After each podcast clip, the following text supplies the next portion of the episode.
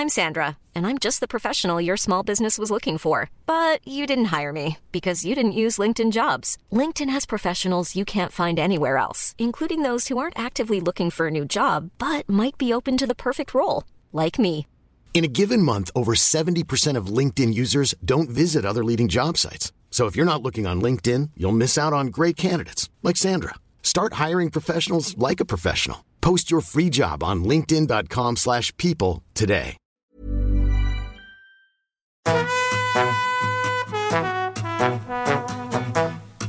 Hola, estás escuchando De piel a cabeza, un recorrido por tu salud con Ana y Rosa Molina. porque sabemos que el conocimiento es la mejor medicina. Bueno, ya estamos aquí otro viernes más y veréis que tenemos, los que nos estáis viendo por YouTube, veréis que tenemos aquí un setup un poco especial y es que tenemos que celebrar una cosa muy bonita, Rosa, bueno, y, y todos nuestros escuchantes, y es que hemos logrado grabar, bueno, y publicar ya 10 episodios de este podcast de piel Este es a cabeza. El número 11.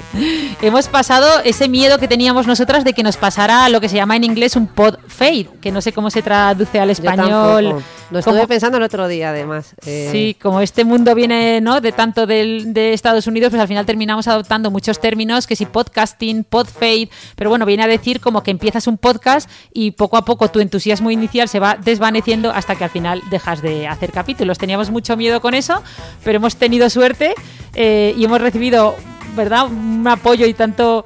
eh, cariño por vuestra parte que al revés nos ha pasado un pod, o sea, nos hemos venido arriba, nada de podfade, nos ha- hemos, Eso, un post-up.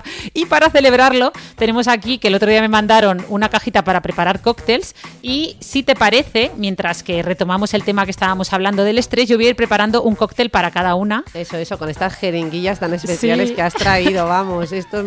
Bueno, me las han mandado, me las han mandado. Lo que no tengo es hielo, lo siento. O Oye, sea, oye, no tenemos hielo, traes alcohol, que dijimos el otro día que era lo peor para el estrés y la ansiedad, y en un podcast de Ay, es estrés y ansiedad. Era, era- podemos- era muy poquito alcohol, pero es verdad que nos dijiste que el alcohol era ansiogénico, no ansiolítico. O sea que, que esto no te pongo. te- bueno, no nos pongo a ninguna. Además, Esto nos lo vemos en otro momento, con Venga. unas copas mm, con un buen hielo, que las veo yo eso. Ya, esto es una guarrería muy grande, pero bueno, o sea, te voy a echar un poco de tónica y básicamente eh, lo que viene por encima. Bueno, voy a ir preguntándote porque, porque si no nos vamos a enrollar con esto, pero eh, el otro día nos quedamos efectivamente hablando del estrés, en concreto hablando de las personas resilientes, ¿no? Esas personas que tienen esa gran capacidad de adaptarse a situaciones adversas. Y sin embargo, me gustaría empezar este podcast hablando del más bien lo contrario, todas esas personas que sienten eh, que no pueden hacer nada, ¿no? Frente a una situación que les sobrepasa, que les estresa. ¿Qué, qué podemos decir de, de esto? Pues mira, esto es muy interesante porque las frases típicas que describen eh, esto son eh, las, de, por ejemplo, eh, mm, es imposible que esto cambie, eh, nada mejorará, no hay nada que yo pueda hacer, ¿no? Son frases que pueden repetir algunas personas ante la sensación de lo que se conoce como indefensión aprendida. Este es un concepto de Martin Seligman y colaboradores eh, que data de los años 60 y que, eh, bueno, pues traduce esas verbalizaciones en las que hacemos referencia a una mm, frustración o a una sensación de no poder eh, tener control sobre la situación, una sensación de no poder cambiar las cosas y una sensación de no te- tener una falta de predicción sobre el resultado de lo que podríamos hacer, ¿vale? Eh, esto tiene mucho que ver, como te puedes imaginar, con los aprendizajes que hemos tenido a lo largo de la vida, claro, porque mm, las experiencias tempranas que hayamos podido tener van a modular nuestras actitudes y nuestras conductas presentes y futuras, ¿no? Hemos eh, hablado en podcasts anteriores de las relaciones de apego con nuestros padres. Hemos, nos ha podido tocar eh, vivir experiencias traumáticas en la infancia que nos puedan hacer sentir que no podemos eh, hacer nada, que no podemos elegir y que las cosas nos vienen dadas, como si fuera un destino que no nos pudiéramos quitar de encima. ¿Vale? Como os podéis imaginar, esta sensación es, ¿no? Es muy, no- nos, nos puede bloquear sobremanera, o sea, mm, nos paraliza, en definitiva. Esa es un poquito la, la clave, ¿no? La impotencia, la paralización. Eh, y, esto se ha demostrado en estudios que se han hecho con animales eh, y lo podemos ver. Mira, el otro día estuve yo en un zoo aquí de, bueno, no era un zoo como tal, sino que era un espacio abierto, el Safari eh, de Madrid, que la verdad que nunca habíamos estado, pero nos lo comentaron unos amigos. Y Allí veías, ¿no? Eh, los típicos animales que están, pues que llevan ahí en un espacio aún así cerrado, porque es verdad que la mayor parte de los espacios eran muy abiertos, pero había alguno muy, muy cerrado y había un ave muy, muy, muy grande eh, que no, en un espacio donde no había techo. Y claro, todo el mundo pasaba por ahí y se hacía la misma pregunta, ¿por qué ese ave no se escapa de ahí, ¿no? No, sabíamos es que normalmente no está techado o que había estado techado durante mucho tiempo y ese ave ya simplemente se había acostumbrado a que no podía hacer nada para que cambiaran las cosas y aun con esa ¿sabes? Ese techo que no, existente y sabiendo que podría escapar, no lo hacía. Sí, esto eh, es lo que cuentan, ¿no? De la fábula del elefante que tiene la cadena y está atado en el circo desde pequeñito y que luego le sueltan la cadena y no, no se va porque no Ese sabe. es el ejemplo clásico. Eso es, eso es. Pues esto lo vemos en los seres humanos, ¿no? Eh, y por eso se ha estudiado, eh, se observó en animales y se repitió. Y de hecho, los ejemplos más clásicos serían en el ser humano, pues niños que han sufrido maltrato en la infancia y fíjate, fíjate que también lo vemos en los casos de violencia de género, ¿no? Eh, una persona, una mujer maltratada eh, que aprende que no es posible mm, mm, cambiar a la otra persona y bueno, pues va interiorizando una serie de etiquetas de eres torpe, tú no vales para nada y ese maltrato también psicológico, ¿no? que le lleva a simplemente no intentar cambiar las cosas. En definitiva, al final la indefensión, decíamos que el estrés es un virus eh, y también lo es la indefensión, ¿no? Porque llega hasta paralizar pues todo nuestro ser y, y nos anula, ¿no? Nos puede llegar a anular en casos muy graves, claro. Lo que pasa es que todo esto, como te puedes imaginar, tiene aplicación también en, casos más, eh, bueno, pues más leves, ¿no? No todo es, tengo que tener una experiencia traumática para sentir indefensión.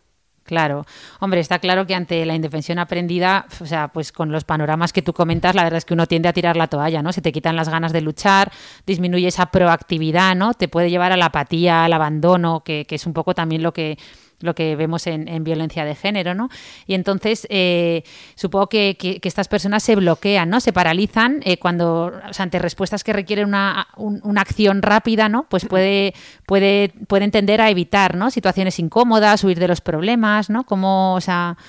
Claro, directamente, ¿no? Ahí lo que habría es una falta de acción, de iniciativa, una falta de voluntad para hacerlo porque se piensa que no se puede. Eh, bueno, al final esto está claro que como todo en la vida no es que venimos determinados por nuestros antecedentes y que nada podamos hacer. De hecho, eh, ¿no? el fundamento de la terapia es que confiamos en que muchas cosas se pueden cambiar, afortunadamente se pueden corregir eh, y se pueden trabajar.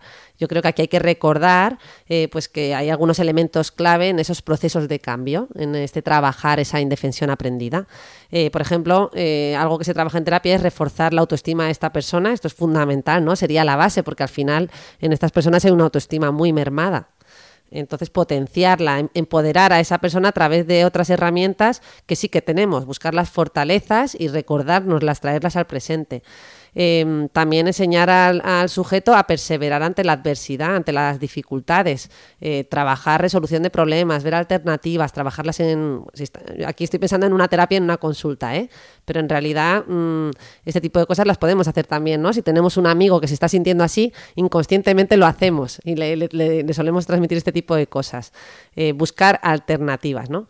También identificar áreas en las que la persona sí que siente control. O sea, antes he hablado de las fortalezas, pero también no solo fortalezas, sino situaciones más cotidianas que, mm, eso, el sujeto sienta que, que puede cambiar las cosas y vamos a reforzarlas y usarlas como trampolín para aventurarse en otras, ¿vale? Y aceptar también, oye, es que es cierto mm, que a lo mejor esto se puede malentender. Ana, es cierto que hay cosas que no se pueden cambiar, eso sí es verdad. O sea que Totalmente. Eh, eso es un poco lo que dicen los estoicos también, ¿no? O sea, no te, no te obsesiones o no te no gastes tanta energía en, luchar contra lo que no puedes cambiar, acéptalo y a partir de ahí construye. Eso es, eso es, pues es el otro punto. Quizás teníamos que haber empezado por ese, de hecho, ¿no? Vamos a, ver qué cosas realmente están en nuestras manos. Lo que no podamos cambiar nos toca aceptar y, en ese proceso de aceptación ya estamos consiguiendo un cambio muy importante. Vale, y luego em, también recordarnos eh, que lo que estamos viviendo en el momento actual eh, pues podemos decir, uy, es que es imposible, ¿no? Porque yo ya sé por mi experiencia vital que estas cosas, o es que esto no va a funcionar, ¿no? Repiten algunos, sé que es que no, que lo tengo la certeza de que es imposible, que esto va a seguir así o que me va a ir mal, ¿no? Eh, cuando la gente dice, es que a mí siempre me ha ido mal porque me pongo muy nervioso y ya sé que esto no lo puedo Sí, que yo no puedo hablar en público porque es que yo es que no puedo, o sea, es que me pongo, es que me, pongo atacado. Eh, recordar que lo que tú has vivido en el pasado no tiene por qué ser lo mismo que estás viviendo en este momento. Eso ya de base, ¿no? Tú fíjate que ni siquiera, igual, tú no eres el mismo. Hace 15 años no, eras la misma persona que eres ahora. Entonces, esa, esa sensación eh, tenemos que ir aprendiendo y recordándonos que igual que vamos cambiando a lo largo de la vida, también pueden ir cambiando estas cosas, ¿no? Vale, pues entonces, ya que nosotras eh, no somos tampoco las mismas, que quién nos iba a decir a nosotras hace, ¿verdad? Eh, no sé cuándo empezamos ya a estudiar, pero quién nos iba a decir a nosotras que, teníamos, que terminaríamos teniendo un podcast y que terminaríamos brindando, porque vamos a brindar por todos vosotros, esto va por vosotros, con un cóctel sin hielo, sin alcohol y con un contenido que venía en un par de jeringas que no sabemos muy bien lo que es. Así que nada, Rosa, chin chin. a ver a qué sabe esto. A ver. A ver.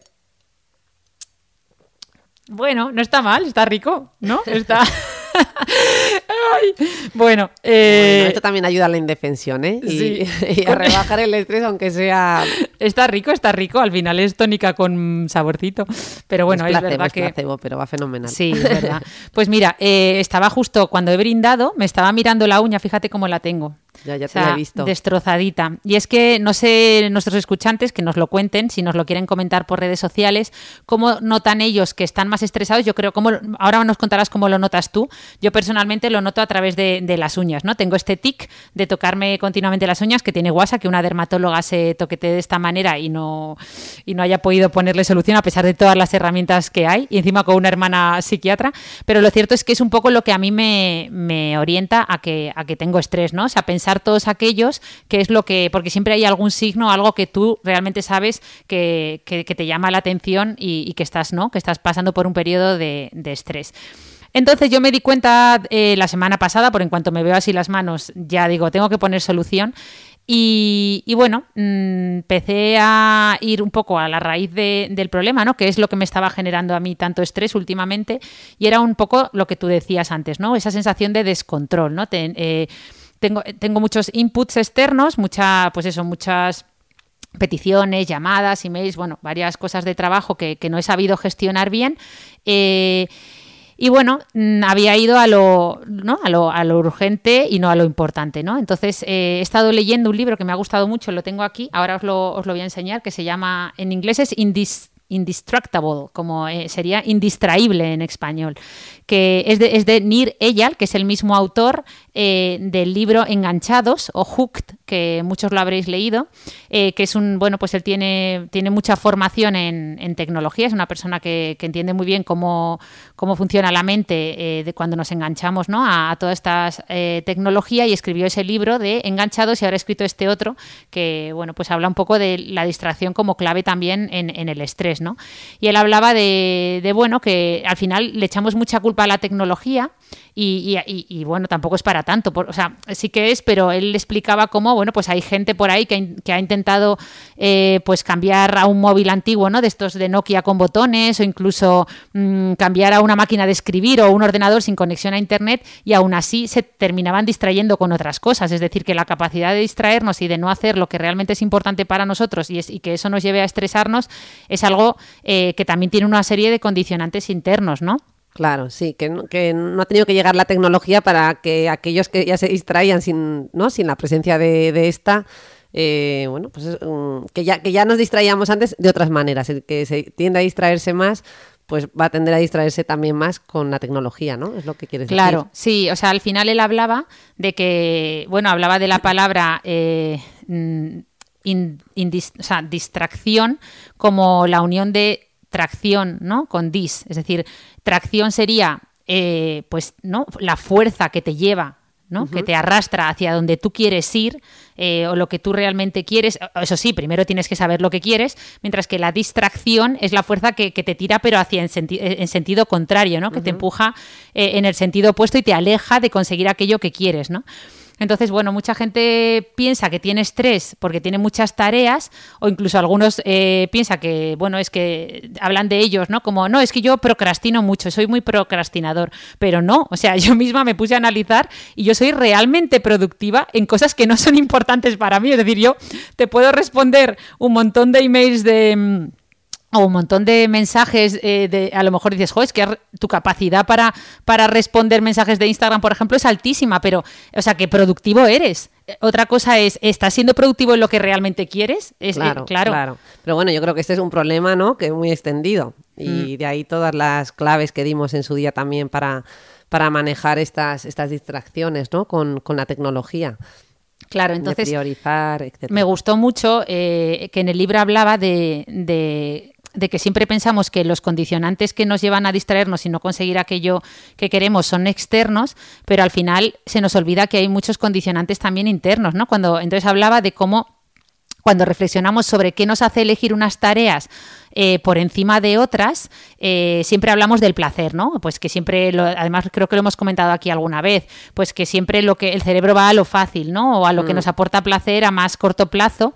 Eh, pero bueno, hay otros motivos, por ejemplo, Epicurio, que es un filósofo griego, hablaba como eh, al final el placer es la ausencia de dolor, ¿no? O la ausencia de incomodidad. Es decir, que muchas veces eh, cuando estamos mm, eligiendo una tarea sobre otra, no solo estamos eligiendo, no es que estemos eligiendo la que más placer nos aporta, sino que realmente estamos huyendo de ese dolor o de esa incomodidad que nos produce esa mm. otra tarea, ¿no? Eh, y claro, eh, al final hablaban de cómo gestionar tu tiempo, mm, es gestionar tu, incomodidad, ¿no? Es decir, tienes que aprender a, a, identificar cómo te sientes antes de elegir una cosa sobre otra, pues tienes que hacer algo que es importante para ti, pero terminas viendo la televisión. ¿Qué ha pasado en tu mente antes eh, y qué ha pasado después? ¿Cómo te han sentido después? ¿no? Y, empezar a analizarnos. Yo, no, yo, por ejemplo, ahora empezado a analizarlo y, he empezado a apuntarlo, ¿no? Cómo me mm. siento. Y, bueno, mm, yo creo que es, que, es interesante, ¿no? O sea que... Sí, sí, sí, hombre, mm, fundamental eh, todo esta, este tema porque al final lo que te quiero entender es que, que, es un foco de estrés muy importante, ¿no? En el que nos enfrentamos al día a día, que no hay necesariamente que experimentar cosas, como decía yo antes, ¿no? Experiencias traumáticas para llegar a, a ciertos niveles de ansiedad, sino que con cosas que, que actualmente la mayor parte de la población con cosas mucho más, podríamos decir, banales, sufrimos estrés, ¿no? Y mencionábamos el otro día también el libro de eh, Las cebras no tienen úlceras de Sapolsky y que justo... Porque la gente tiene una serie de cosas que saben que son importantes para ellos, que las quieren hacer, pero ver cómo se van alejando de esas metas eh, por una serie de cosas que, que, les que en el día a día que al final no, no les llevan a donde mm. quieren, les genera aún más estrés, porque es como que esa pelota que te persigue, ¿verdad? De cosas de hacer cada vez es más grande, pero no sabes gestionar cuando el estrés te genera estrés. Eso, sí, sí, totalmente. De hecho, he estado intentando, o sea, también estuve leyendo esta semana el libro, el libro Play de Stuart Brown, que yo hablo mucho de este libro, que ya sabéis que es un poco, habla de la gamificación, ¿no? Perdón que este es un término adoptado del inglés, pero es algo que, todos conocemos, ¿no? Como si aplicamos el juego. Gamificación que viene de game, ¿no? De juego, eso. gamificación. Justo. Que, y hablaba de que, bueno, pues que todos identificamos la diversión con reírnos, divertirnos, como algo muy, ¿no? Mucha exaltación, pero al final, realmente, cuando algo te divierte, es algo a lo que le prestas atención, ¿vale? No, mm. tienes, por, no tienes por qué asociar diversión con, con, pues eso, con muchas risas y otra serie de emociones tan positivas. Al final, si tú estás prestándole atención a algo, es porque realmente eso te divierte, ¿no? Entonces, eh, intentar, hablaban de cómo, pues eso, intentar gamificar o, o ver las cosas o sea, lo que tengas que hacer como una aventura o un juego para, hacerlo, ¿no? Y de hecho voy a poneros aquí la, porque esto ya lo dijo, lo puse esta semana en redes, ya lo dijo Mary Poppins, lo voy a poner un segundo. Eh, a ver si se oye. No sé si nos van a meter en la cárcel por esto, Rosa, porque yo no sé si podemos poner. Según se mire. Pero ya lo has puesto. tiene algo divertido y si encontráis ese algo, en un instante, eh, se convierte en un juego lograréis, mejor si así lo hacéis,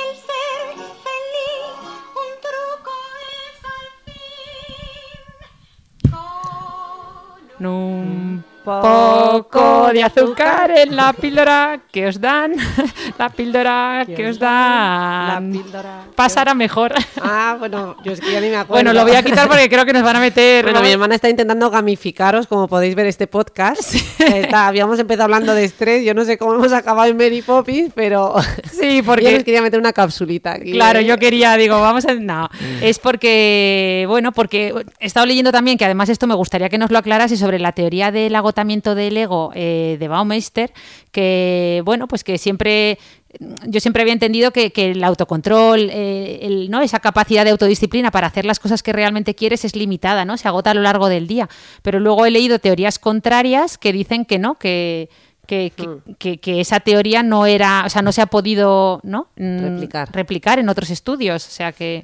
A ver, eh, mm, de hecho yo creo que esta teoría la mencionamos, ¿no? Que viene a decir que nos vamos agotando a lo largo del día conforme hacemos un montón de tareas, decíamos de apagar y encender y apagar el cerebro entre comillas, ¿no? Pues eso, estamos abriendo emails, respondiendo llamadas telefónicas, haciendo mm, tareas pequeñitas eh, o tomando, así fue en, el podcast de toma de decisiones. Como vamos tomando todas esas pequeñas decisiones a lo largo del día y nos vamos agotando y ese agotamiento es mm, psicológico y físico. Yo creo que esta teoría, más que no se haya podido replicar, es que evidentemente es como todo. Mm, yo creo que tiene mucha parte de razón porque mm, sí que hay estudios en firme que explican que, se da ese agotamiento. ¿Eso quiere decir que, lo perdamos por completo y no lo podamos compensar?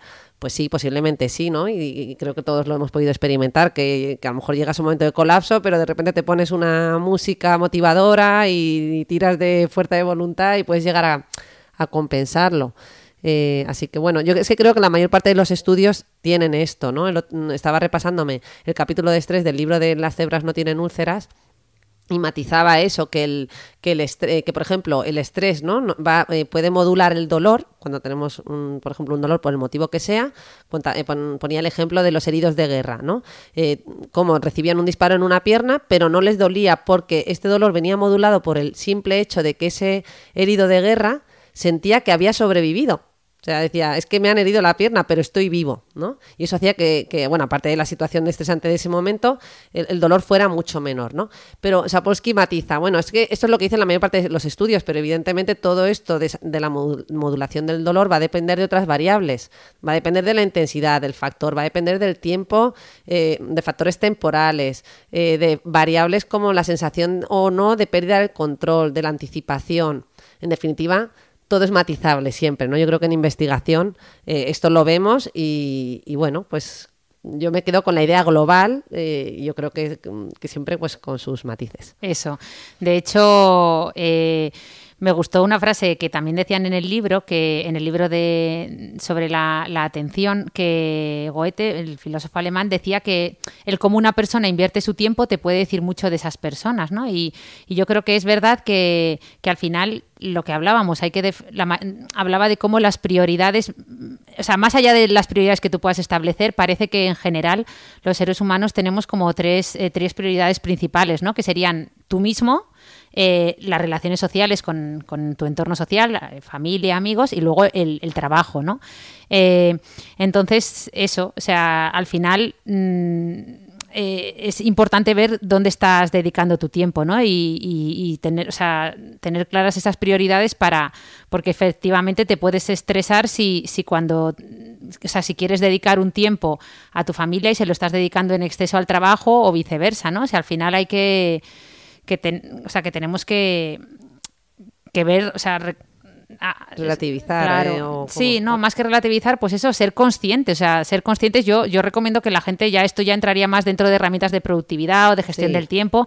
Pero bueno, tener un calendario mm, donde realmente apuntes, yo lo he empezado a hacer, cuántas horas estás dedicando al día, eh, incluso además de antemano, de no, es que voy a reservar este tiempo para la familia, este para el trabajo y ser, y ir siendo consciente de cuánto tiempo estás dedicando a cada cosa, porque luego te sorprendes, ¿no? Y recordemos que ya lo dijimos en en el podcast de, creo que en el del miedo y atreverse a hacer cosas nuevas, esa charla T de Robert Waldinger, que es el actual director del Harvard Study sobre la felicidad, donde nos recordaban eso, que uno de los principales factores que influye en, que impacta en nuestra felicidad es las relaciones sociales y cómo la, la soledad, pues eso es un factor de riesgo que impacta en la mortalidad. O sea que sin duda. Pero bueno, yo pondría como matiz eh, que todo esto de observar el tiempo que dedico a cada cosa eh, igual ni eso, ¿no? Porque tiene este efecto paradójico que cuando quiero controlar algo y analizarlo, pues me estresa todavía más, ¿no? Yo creo que más bien, bueno, pues podemos tener ciertas prioridades, o sea, analizar quizás el elemento negativo, pero no tanto, no sé si lo decías en ese sentido, pero poner y, observar, venga, le he dedicado tanto a las relaciones sociales, porque en el momento que estás haciendo eso, lo estás como objetivo, o sea, lo estás, ¿cómo se dice? Cosificando, ¿no? Entre comillas. Sí, pero también lo estás haciendo presente, o sea, lo estás, yo por ejemplo, hasta que no lo he visto, yo he puesto los tres colores, ¿no? Pues un color para mí misma, un color para las relaciones y otro color para el trabajo. Y en el momento que tú ves tu calendario lleno de un color, por ejemplo, que en mi caso el trabajo es azul y veo todo azul, pues dices, ostras, eres consciente de aquí no hay, además se ve a simple vista, yo no digo que haya que hacer un análisis exhaustivo, mm. pero como esas tres áreas principales de tu vida, eh, que primero en teoría, pues eso, estás tú, ¿no? Porque pues para poder también estar bien necesitas autocuidados. Eh, y luego eso, eh, las relaciones, que sería algo muy importante, y eh, ya sean amigos, familia, pareja, o, y luego el trabajo. Entonces, ver un poco a, nivel global, ¿no? Ser, conscientes, porque es que mucha gente yo creo que no se da cuenta de, hasta qué punto no, no, está dedicándose a lo que realmente es importante para, para ellos. Pero bueno, y, luego también, igual que hay factores internos, también hay factores externos que, nos producen estrés, eso está claro. Es decir, entonces es, es saber identificar eh, cómo reaccionas frente a, o sea, cómo o sea, qué, factores internos te hacen hacer las cosas que, no quieres hacer, ¿no? O sea, que no son importantes para ti y también qué factores externos, ¿no? Hmm. O sea, ahora estamos como, como muy obsesionados con, con que la era digital, pues que parece que el móvil es el enemigo, ¿no? Pero es verdad que hay bueno, pues que, o sea, que, hay un montón más de, factores externos que, nos distraen. Todos estaréis pensando en, el trabajo, pues yo, por ejemplo, en la consulta, esas interacciones continuas, abriéndote la puerta, o sea, que eh, estas, estas oficinas que se han puesto de moda, todas abiertas, ¿verdad? Que, parece que iban a aumentar la productividad y la comunicación entre los empleados, pero al final distraen mucho también. O sea que. Hmm.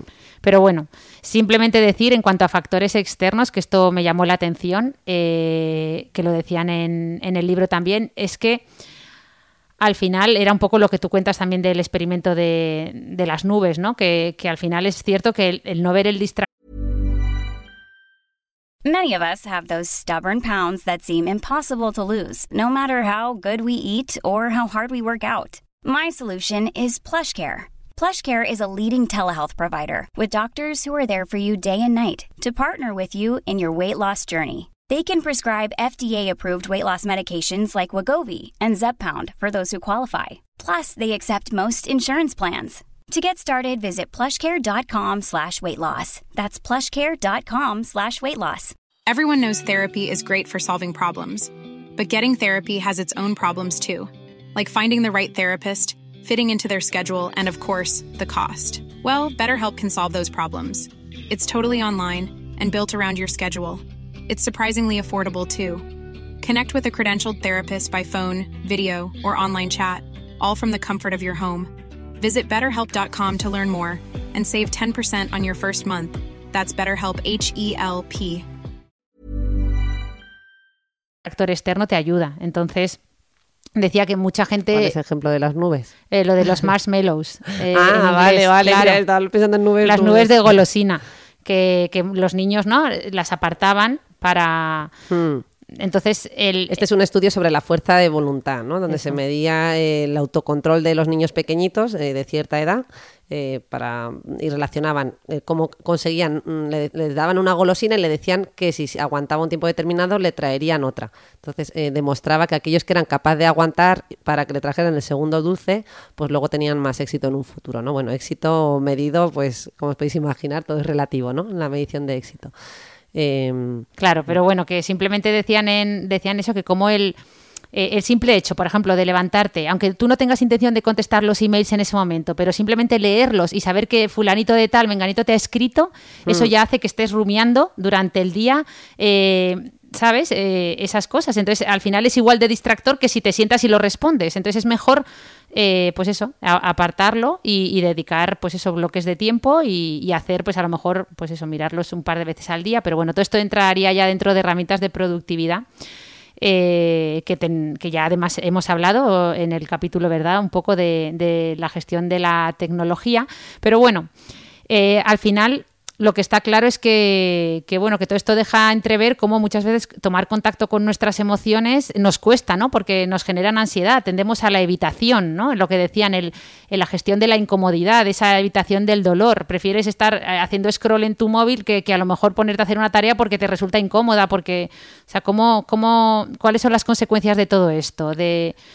sí, yo creo que te refieres un poco a que muchas veces, eh, bueno, pues eh, eso, que preferimos distraer distraer la mente con tal de no tomar contacto con nuestro cuerpo, con nuestras emociones.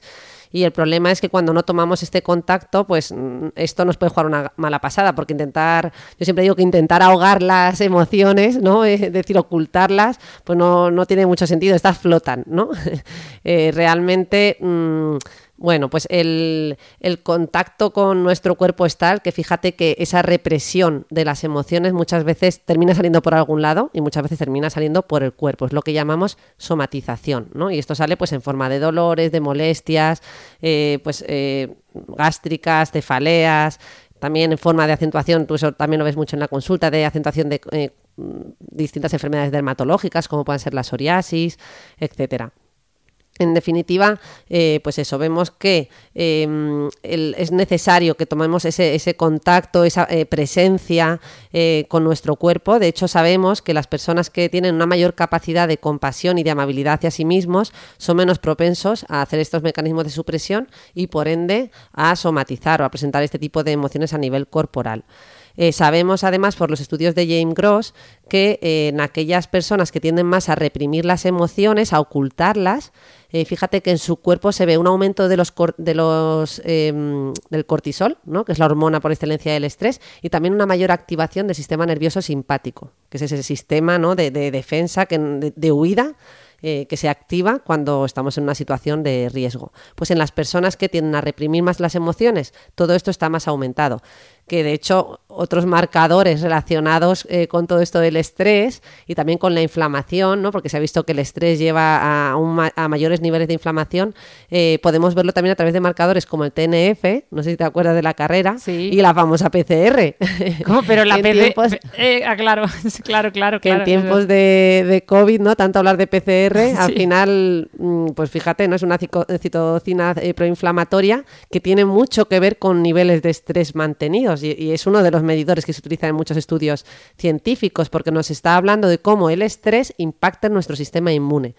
nuestro sistema inmune se debilita y hace pues eso que, toleremos peor o que seamos más propensos a padecer ciertas infecciones. también, por ejemplo, un cuadro de colon irritable o de psoriasis, eh, pues empeorará, ¿no? Eh, cuando estos marcadores inflamatorios aumenten. En definitiva, recordar al final que, la, que el mente y el cuerpo, bueno, que la mente emerge del cuerpo, que somos uno, ¿no? Que hay una, información de doble vía que está en continua comunicación de, nuestro de nuestra mente con, nuestro cuerpo y que es importante que, estemos en equilibrio, en, equilibrio de homeostasis, ¿no? Que se le llama. Eh, porque eso va a facilitar mm, que nos regulemos mucho mejor. Fíjate que una de las formas más clásicas, más básicas de autorregulación de gestión de esas emociones es simplemente ponerlas en palabras. También hay, estudios, hay estudios que han demostrado que la simple verbalización de esas emociones ya tiene un efecto ansiolítico y relajante. ¿Vale? Esto, pues bueno, esto es como lo de que hablábamos también de conocer algo, simplemente el saber las cosas pues nos relaja, como cuando tú dices a tus pacientes eh, que les va a doler eh, cuando les vas a pinchar eh, y les dices, esto va a doler un poquito, ¿no? Esa anticipación, esa sensación de que ya lo conoces y que ya lo puedes controlar, va a hacer que disminuya un poquito ese dolor, lo podemos modular. Pues aquí ocurre algo similar. Sí, en, la verdad es que en dermatología lo vemos, lo vemos muchísimo. O sea, es que claro, encima la relación mente-piel, imagínate alopecias agravadas por estrés, bueno, inducidas por estrés, eh, psoriasis, pues es que es que la, lista, vamos, tú la dermatitis atópica, acné. Eh, es infinita, ¿no? En, la verdad es que, o sea, por eso, por eso ahora tengo como muy presente eh, todo lo que siempre me cuentas ah, cuando hablamos de cuerpo. De hecho, jo, me estoy acordando incluso en el MIR, eh, yo la compañera que tenía al lado haciendo el examen no pudo terminar el examen porque se le paralizó la mano. Mm, o sea, no pudo, o sea, tuvo, o sea, no, no, no podía seguir escribiendo. Luego mm. terminó el examen y, o sea, no, había, no era ninguna lesión, o sea, estaba todo en su mente. ¿Cómo puede pasar algo así? O sea, ¿cómo puede ser que alguien ¿no? Ante una situación de estrés tan brutal como es llevar un año entero o dos o tres los que lleves preparando un examen tan importante como el examen MIR y, de repente, o sea, es increíble, ¿no? Que te... Sí, el, poder del estrés, fíjate, no sé si lo has llegado a decir, pero estaba todo en su mente, has dicho. Mm, ah, eh, eh, eh, me, ha hecho gracia porque ahí lo que me ha recordado es a, las guardias de, psiquiatría, bueno, las guardias en el hospital, que muchas veces nos llaman nuestros compañeros especialistas cuando llega un paciente con algo similar, ¿no? Yo el caso más de cerca que viví fue un caso de una chica, pues que comenzó con un cuadro de ceguera súbita eh, y bueno, pues la sospecha era que pudiera ser un tumor cerebral, eh, también en el contexto de un examen MIR y bueno, pues al final resultó que no, ¿no? Pues posiblemente fue una situación de estrés muy, muy, muy elevada que le llevó a tener estos síntomas tan, eh, tan bruscos. Bueno, pues generalmente cuando te llama el médico que lo ha valorado, ¿no? Pues si estamos hablando de una parálisis o de una ceguera, generalmente pues lo evalúa, lo evalúa pues un médico internista y un neurólogo y automáticamente nos llaman a los psiquiatras y nos dicen, bueno, bueno, bueno, este paciente ya he comprobado, no le pasa absolutamente nada y nada, ven inmediatamente a verle porque no tiene nada. Es que me estoy acordando de la puerta de urgencias, me estoy acordando de un montón de guardias de urgencias de esto para el psiquiatra que no tiene nada. Esto, Eso es, o sea, es la- casi la, la- la- Tal la cual. derivación más frecuente médica a psiquiatría dentro del contexto de una urgencia es este de psiquiatría porque no tiene nada. Sí, Como sí, que o no sea, tiene nada, ¿no? Ya, ya, brutal. O sea, para que es- veas, y además eso lo he dicho tantas veces, bueno, mis comp- to- o sea, todo el mundo, yo creo que hemos caído en eso. Claro, claro. Bueno, también he de decir eh, también que nosotros también tenemos nuestra muletilla en urgencias. Los psiquiatras solemos decir eso de no me lo pases hasta que lo hayas descartado organicidad. Como si la organicidad, que se refiere a, a físico, a médico de mm, contrastable en pruebas, eh, pues lo mismo, ¿no? Como si no fuera un campo nuestro. Al final es cierto que usamos este lenguaje y nos permite entendernos entre los distintos especialistas, pero caemos en la incorrección. Esa es la realidad. ¿Cómo que no le pasa nada a esa persona? Esa persona está teniendo los mismos síntomas que el que los tiene, ¿no? Por una causa física inmedible. Son, son los mismos, pero esto nos, nos hace darnos cuenta de la importante conexión de la mente con el cuerpo. Es que somos uno. Y el que siente dolor, aunque sea de, con un importante factor psicológico, pues ese es dolor, es real y está sufriendo igual, es tan doloroso como el que tiene una pancreatitis. Bueno, tú lo decías el otro día, una crisis de ansiedad se siente como si tuvieras un ataque, o sea, un infarto, porque prácticamente sudora- sudoración fría, sensación de muerte inminente, eh, el corazón, o sea, taquicardia, el corazón acelerado, respira, o sea, eh, pero claro, es una crisis de ansiedad, pero los síntomas físicos es que se parecen muchísimo a, Claro. a un infarto de miocardio del corazón. Totalmente. Yo creo que es muy importante que hagamos un poquito de culturilla y de psicoeducación, pero fíjate, tanto para médicos como para, para pacientes y, y- y personal general, ¿no? Porque es que el propio paciente también, como el tema de la, de la salud mental parece que está tan estigmatizado, al final vienen a consulta después de haber pasado por varios especialistas y otra pregunta que nos suelen hacer los propios pacientes es la de, pero entonces me lo estoy inventando yo, está todo en mi cabeza, es que yo no me estoy inventando nada, ¿no? Y además te lo dicen con culpa, porque realmente rechazan por completo la posibilidad de que haya un componente mental en lo que están experimentando.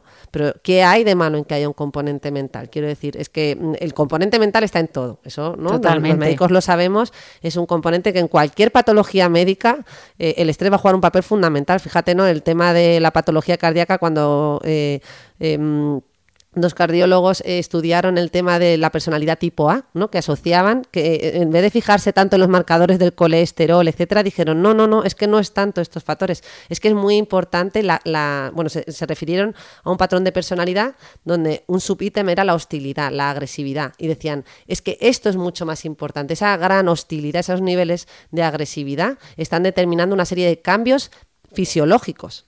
¿Vale? Y esto lo dijeron unos cardiólogos, ¿no? Que, Mira que cómo te lo llevas todo a tu terreno, ¿eh? no, porque claro, Sí, sí. eso- nosotros siempre hacemos esa- ese tipo, siempre le damos esa, vamos a por esa parte que a lo mejor desde otras especialidades médicas se trata menos, pero mira, también hay otros médicos que sí, que, que, bueno, es que ya la mayoría, yo creo que es, que es innegable, simplemente que nos lo tenemos que, que recordar. En definitiva, mira, como decía eh, Cirulnik, que es un psiquiatra, neurólogo y psicoanalista importante, que decía que todas nuestras emociones se inscriben en el cuerpo y están ahí. Y también hemos hablado mucho del marcador somático y de todas estas cosas que al final, eh, bueno, pues eso, que, no nos olvidemos, que es que las emociones eh, están ahí para expresarse a través de, de el escenario fundamental que es ese, ese organismo, ese cuerpo. Vale, pues eh, oye, y, ¿y cuándo habría, o sea, la pregunta del millón, que además ya lo anunciamos en el podcast pasado, que en, qué, en- qué casos habría que recurrir a... Porque claro, eh, hasta ahora es como hemos, eh, pues yo he hablado de estrategias ya un poco, ¿no? De que, yo he ido buscando personales que a mí me funcionan, tú nos has contado un, un montón de cosas súper interesantes, pero supongo que habrá casos que por mucho que tú pongas de ti mismo, que hagas terapia, que, que investigues, que intentes controlar el estrés, habrá casos que, que no queda más remedio que recurrir a, a terapia, pero ya me, o sea, con fármacos, ¿no? Con me- ¿En qué casos, o sea, cómo, cómo saber cuándo realmente nuestro estrés o nuestra ansiedad va más allá y necesitamos medicación, ya sea de forma temporal o, o a largo plazo, o cómo se trata esto? Cuéntanos un poco Claro, bueno, o sea, es muy es difícil dar una generalización como os podéis imaginar porque hay tantísimos cuadros de lo más diversos dentro del mundo de la ansiedad y del mundo de la depresión. Nosotros siempre recalcamos que a la hora de consultar, eh, pues es plantearnos qué síntomas estamos teniendo, qué intensidad tienen estos síntomas, cuánto me limitan en mi día a día eh, y con esas tres variables, eh, pues ya no, pues me planteo, oye, pues yo que estoy un día mal o dos días mal, pues bueno, pues no creo que sea un criterio para consultar, pero si llevo una semana o dos semanas y esto está empezando a, a suponerme un problema importante, tener un impacto en mi día a día, pues es un motivo para consultar. Luego ya eh, ¿Tomar tratamiento o no tomarlo? Pues eso hay que evaluarlo en consulta, ¿no? Es una pregunta muy frecuente. Depende también de muchísimas variables, si es un primer cuadro, mm, ya nos ha pasado tres o cuatro veces anteriormente, va a depender de la edad del paciente, de la predisposición del paciente eh, con la que venga, ¿no? ¿no? vamos poniendo medicación claro, mm, claro. porque sí, sino que mm, esto es una cosa que cuesta entender, porque uno va al cardiólogo, le pone un antiarrítmico y nadie se plantea no tomarlo. ¿no? Eh, nuestra especialidad es cierto que, es, oye, hombre, salvo casos muy graves, que evidentemente decimos, oye, tienes que tomar sí o sí, en estos casos más que tienen que ver con el mundo de la ansiedad y la depresión, también con matices, ¿no? Lo mismo, una depresión mayor, pues también sería un sí o sí, pero en ciertos cuadros, pues lo podemos hablar con el paciente. ¿vale? Y entonces, ya que los famosos ansiolíticos, que cuando hablamos de ansiolíticos hablábamos de las famosas benzodiazepinas, que, que todos, eh, pues que están ya en nuestro lenguaje más popular, ¿no? El, el diazepam, el Valium eh, o incluso los antidepresivos, que yo sé que los usáis para tratar cuadros de, estrés y ansiedad. Cuéntanos alguna cosa o algo, vamos a... Vamos sí, a... podemos a, desmitificar un poco, ¿no? me parece que tenemos un campo importante porque hay mucho desconocimiento en torno al uso de fármacos y yo no paro de escuchar en redes sociales eso de ay, eh, la medicación psiquiátrica es malísima, además son drogas que te vuelven adicto. Y de verdad me parece que, bueno, primero, que es que eso, en la, en la era de, la, de las redes sociales se puede hacer mucho daño con este tipo de comentarios dichos por personas que además no tienen ni idea, ni ningún tipo de formación médica eh, y se difunde, ¿no? A una velocidad muy, muy importante. Eso, y no solo esa idea que tú has dicho, yo he oído más bien lo contrario, de, mm, uy, tómate un lexatín, hoy, ¿cómo estás? Esta noche me voy a tener que tomar un lexatín. O sea, por, además chicas muy jóvenes, pues o con influencia en mm. redes, o sea, las dos cosas se dan, ¿no? Como banalizar mucho el uso de, me lo tomo ante cualquier cosa y, lo contrario, de, uy, qué peligro, cuidado. Eso es, mm. eso es. Yo creo que bueno, primero, tener en cuenta que son medicamentos aprobados con la misma eficacia y eficiencia que tantos otros eh, medicamentos de la medicina, que es algo que cuesta entender, pero es así, eh, para que un fármaco entre. De hecho, muchas veces mandan mensajes diciéndome, oye, la hierba de San Juan, que también ha demostrado, bueno, la hierba de San Juan, si hubiera demostrado al 100%, o sea, con la evidencia que tiene un fármaco, pues también lo hubieran metido en farmaindustria y lo tendríamos como un fármaco más, pues en su capsulita. Y luego dicen, no, porque claro, hay intereses económicos. Bueno, mira, intereses económicos eh, hay como en todo, la marihuana, que también me hace mucha gracia, como si no hubiera intereses económicos detrás de la venta de cannabis y de marihuana, ¿no? Por eh, cierto, te doy un recado de farmacéutico Fernández de Álvaro, que ayer hice un directo con él y me dijo que, no paran de llegarle preguntas sobre el cannabis eh, para ti y que eso, que necesitáis hacer algo porque está, le acribillan a, preguntas para ti sobre ese tema. Perdona que por este inciso. Nada, nada, es que, que, a cannabis hay que dedicarle un podcast entero y lo, lo haremos, lo haremos. pues nada, yo creo que recalcar. Entonces, vamos a empezar por hacer una división básica. Eh, en la ansiedad, los tratamientos pueden ser bien con ansiolíticos puros y duros para momentos puntuales, como las famosas benzodiazepinas que tú nombrabas, que son el lorazepam, que su marca comercial es el Orfidal, la más conocida, el bromazepam, cuya marca comercial más conocida es el Lexatin, mm. el Viacepam es el Valium, Eso es, y el cloracepato dipotásico es el Transilium. La marca es el ah. Transilium, aunque la gente no ya piensa que el Transilium es un genérico. Como no hay muchas marcas, podemos mencionarlas, pero básicamente todos estos fármacos que pertenecen a la familia de las benzodiazepinas y que consume muchísima gente, aquí sí que estamos entre los fármacos, y yo creo que esto ya lo dijimos, pero no, como es importante, no pasa nada porque lo recalquemos, sí que estamos hablando de fármacos que generan dependencia y tolerancia cuando se dan a dosis altas y mantenidas en el tiempo. ¿Vale? Que te enganchas, entre comillas, por decirlo eso burdamente. eso es lo que iba a matizar. Eh, esa, esa, eso de es que generan adicción eh, se refiere a los fenómenos de dependencia y tolerancia. Ojo, que eso no quiere decir que me vuelvo un adicto, que la gente dice es que no me atrevo a probarlas como si eso fuera como la heroína. No, la heroína tiene ese riesgo porque el subidón que te da eh, pues a lo mejor por probarlo dos veces sí que puedes en una adicción. Por tomarte un lorazepam durante una semana no caes en una adicción. No sé si me explico. es que la gente lo confunde y se cree que ya por probar un, un lorazepam va a perder el control. No, o sea, el mecanismo es muy diferente. Aún así, tomado en dosis excesivas y mantenidas en el tiempo, sí que es un, tema delicado. Por eso, estos fármacos no son nunca el tratamiento principal de ningún cuadro de ansiedad. ¿Vale? Salvo la excepción de las, del trastorno por crisis de pánico, que sí que le decimos al paciente que en el momento puntual en el que tenga una crisis de ansiedad se puede tomar un lorazepam, por ejemplo, sublingual, ¿vale? Algo, algo que tenga un efecto muy agudo y rápido para yugular ese, ese cuadro. Recordemos ¿vale? que cuando tomamos una medicación sublingual la absorción es muchísimo más rápida, ¿vale? Se absorbe a través de la mucosa oral y, digamos, el efecto es, es, vamos, muchísimo más rápido que si tiene que pasar toda la vía digestiva, eh, en Eso el es. estómago, etcétera. Sí. Vale, pues nada, yo creo que mm, dicho esto sobre las benzodiazepinas, que como decía, quizás son los fármacos más delicados, ahora nos vamos a por los famosos antidepresivos, que yo siempre matizo que en realidad es que a lo mejor no tendríamos que llamarles antidepresivos porque genera mucha confusión. Cuando a un paciente con un trastorno de ansiedad generalizada, por ejemplo, le pautamos un antidepresivo.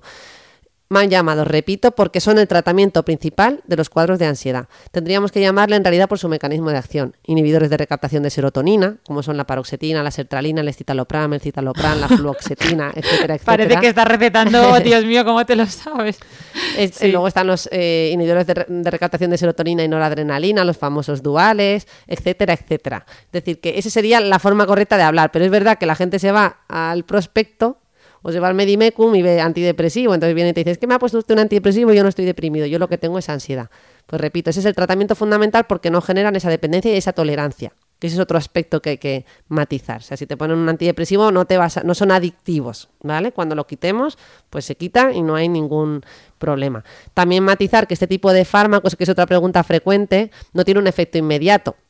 Por eso a la gente les gusta un poquito menos. Cuando tú Ah. pautas, por ejemplo, imagínate que le has pautado un antidepresivo tipo eh, pues fluoxetina, el famoso Prozac, ¿no? Que salía el libro de Ah, Maflatón y- hombre, y, menos claro. Prozac. Esa es, la, esa es la fluoxetina. Pues tú le pones eso y las primeras semanas, claro, como ese fármaco tarda entre 3 y 4 semanas en hacer su efecto completo, si ese paciente viene con unos niveles de ansiedad altísimos, tú durante el primer, durante el primer mes asocias un ansiolítico benzodiazepínico, de estos que hemos hablado, que tienen ese efecto de dependencia Sí, y tolerancia. Valium o alguno de estos. Eso, lorazepam, lexatin, bromazepam, etcétera. Lo pautas para luego retirarlo pasado el primer mes. El paciente suele venir pasado el primer mes y te dice que a él lo que le gusta es el lorazepam. claro, porque es el que ha notado, el que le ha hecho efecto inmediato. El otro no nota nada cada vez que se lo toma. Es un neuromodulador, tiene un efecto diferido en el tiempo. ¿Vale? Entonces esto es importante saberlo, que aunque os guste más otro, pues igual que cuando nos ponen el antibiótico y el ibuprofeno, nos gusta más el ibuprofeno, Ostras, porque es el que nos alivia en ese momento, pero el que nos está tratando la infección es el antibiótico. Pues aquí ocurre exactamente lo mismo. Que ¿vale? me gusta mucho ese ejemplo, ¿eh? me lo voy a copiar para Mm. explicar yo otras cosas en consulta.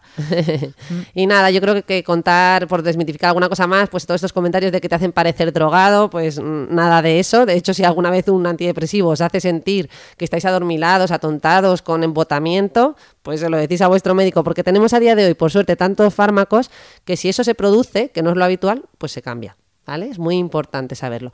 También es, cierto que podemos ver efectos secundarios, hay algunos que son más frecuentes y conocidos, eh, pues por ejemplo la disminución de la libido, ¿no? Eh, eso pues sí que pasa con, con frecuencia nos lo suelen... Bueno, hay gente que no se atreve a decirlo, yo os comento que es importante que nos lo digáis porque es que estamos habituados a tratar este tipo de, de temas y es importante, es que ¿no? es una parte importante de nuestras vidas. Lo que también solemos explicar es que ese efecto secundario, como muchas veces la libido ya viene tocada de base, ¿no? O sea, cuando uno está deprimido, Es lo con que un nivel iba de ansiedad claro, muy elevado, ya viene con la libido por los suelos. Eh, te lo iba a decir, digo, si estás súper estresado no creo que estés precisamente pensando mucho en el sexo, pero... pero... Claro, pero bueno, pues como es una pregunta que nos hace la gente, yo lo quería matizar. Es decir, cuando a veces, cuando esa libido ya viene tocada, pues aunque el anti- antidepresivo pueda producir eso como efecto secundario, generalmente, aún así, al mejorar el cuadro, mejora la libido. ¿Vale? Pero bueno, hay gente a la que no se le afecta la libido por un cuadro de ansiedad y depresión. Eh, pues nada, pues ahí sí intentaremos no estropearlo más, ¿no? Buscaremos fármacos que ese, ese ámbito en el que le va bien, pues no se estropee. Y, y nada, yo creo que con esto y recordar, sí, también, perdona, otra pregunta habitual es que si los fármacos son para toda la vida.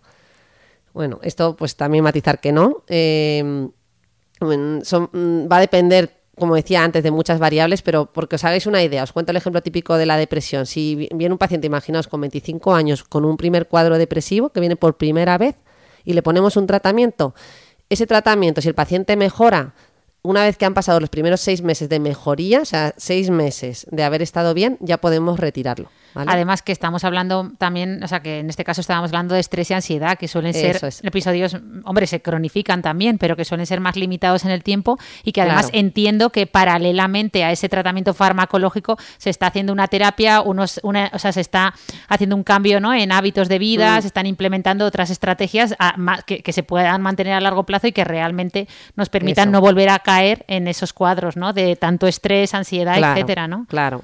Bueno, o a veces, fíjate, yo siempre digo que es que estamos hablando de cuadros muy variados, pero los cuadros más leves, muchas veces a- mm, a- el paciente mejora con el fármaco y no llegamos a terapia, porque le das ese empujón y el paciente se pone a funcionar con sus propias herramientas. Entonces, Ah, dependiendo un poquito del caso, esperamos. Y si, al- y si pasado el primer mes el paciente ha notado una mejoría muy notable, no siempre le vamos a derivar a terapia, ¿vale? O sea, es que en una primera consulta os podéis imaginar que, bueno, pues puede haber variabilidad y a veces esa decisión de la terapia, primero porque en el primer día que venís, pues si estáis con un nivel de ansiedad muy, muy, muy elevado, nadie está para hacer terapia, ¿no?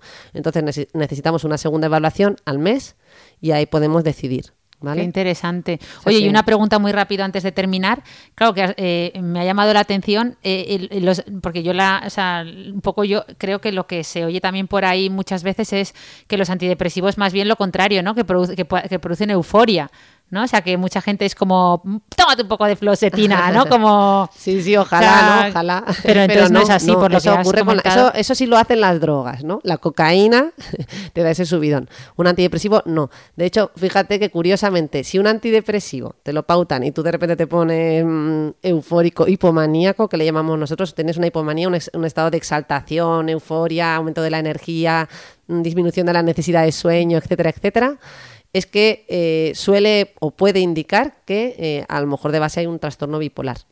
Porque los únicos pacientes que con un antidepresivo se suben, que decimos nosotros, eh, son los que mm, de base tienen un trastorno bipolar. Si no, no. Si no, el antidepresivo te lleva a tu estado basal.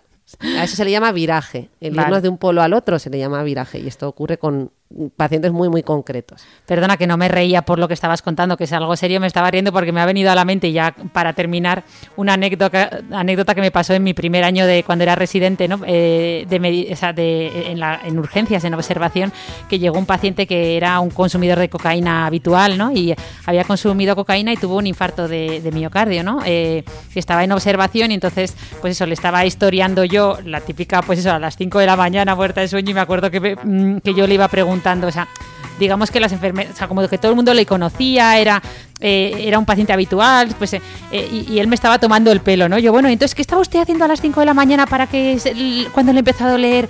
Y el, otro me, respondía mm, como cachondeándose de mí, diciendo, pues, ¿qué iba a estar haciendo? Pues jugando al pádel. Y yo apuntaba, jugando al pádel. estaba jugando al pádel. Y me miraban las enfermeras experimentadas como, pero no te das cuenta, o sea, como diciendo, pero no has leído sus ante-". Pero sí, sí, bueno, mm, eh, me, ha venido a la mente lo, lo ingenuos que éramos, ¿verdad? Menos mal que teníamos gran ayuda por parte de los que te supervisan y, Sin duda. y- y todo iba eh, bien, pero bueno, me, me ha venido a la mente esa anécdota, pues nada. Yo creo que podemos terminar, ¿no? Yo me he quedado mucho más relajada, no sé tú. No sé si ha sido por el cóctel este que nos hemos hecho o por hablar del tema ampliamente, pero... Nada, yo también. Eh, venía yo aquí estresada que con el no llego a tiempo y tengo que ir luego por los niños. Pues nada, Pero ha ido bien. os damos otra vez las gracias por apoyarnos tanto, por vuestros comentarios, eh, seguir recomendando el podcast a quien creáis que le puede ayudar y nos vemos pronto y esperemos que pronto podamos brindar no por el 10, sino por el programa 100 y además lo hagamos con ellos, ¿no? Bueno, con todos pronto. ellos. Venga, un brindis final. Hasta luego.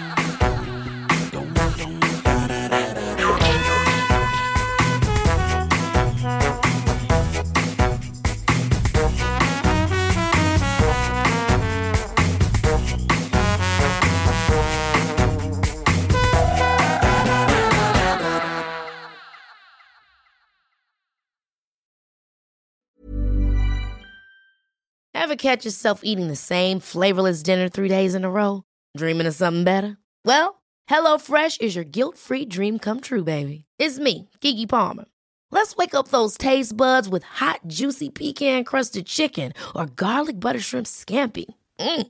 Hello Fresh. Stop dreaming of all the delicious possibilities and dig in at HelloFresh.com. Let's get this dinner party started.